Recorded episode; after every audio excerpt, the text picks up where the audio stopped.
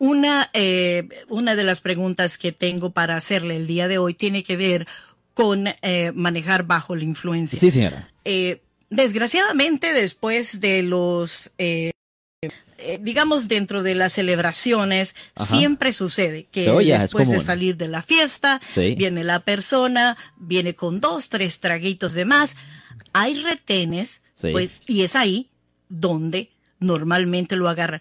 ¿Ha notado usted que los arrestos aumentan en celebraciones No par- en particulares, abogado? Oye, absolutamente, siempre es la cosa, especialmente 5 de mayo, ah, el 16 de septiembre, ah, Día de las Gracias, Navidad, I mean, casi todas esas celebraciones son excusas para tomar alcohol y, y esa es la realidad de la situación. Posiblemente hasta gente tomaron ayer.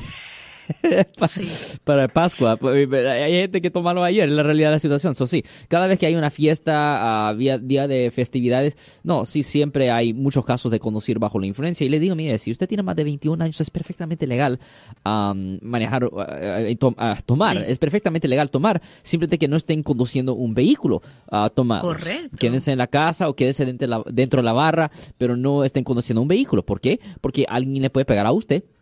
Hay personas que me dicen a mí, ay, pues yo manejo perfectamente bien y, y yo soy muy cuidadoso cuando tengo alcohol en mi sistema. Ok, está bien, pero alguien, otra persona te puede pegar a ti, otra persona le puede pegar a esa persona y le presentan los cargos a la persona que tiene am, el alcohol en el sistema. Porque si no, pues accidentes, accidentes, no es ningún delito. Pero si la persona tiene alcohol en el sistema, pues hey, no hace diferencia quién tuvo la causa, quién tuvo la culpa del accidente, quién lo causó.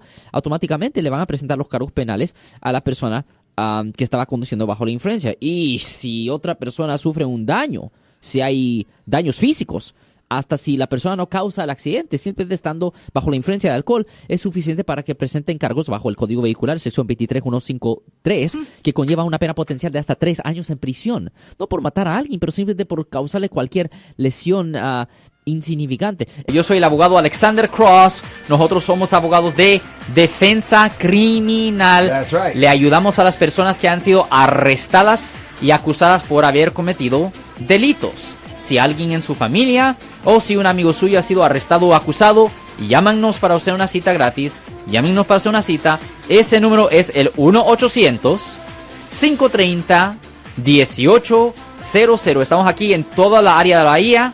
1-800-530-1800. Y como siempre, por casos criminales, casos penales, damos la primera cita gratis en nuestra oficina. Siempre estamos aquí todos los martes y viernes a las 12 y 35 respondiendo a sus preguntas con respecto a los casos penales. Y también nos pueden hacer preguntas en nuestra página de Facebook Live. Doctor Alex, abogado de nuevo, 1-800-530-1800, Marco. Bueno, vamos a llamada telefónica, pero ya fuera.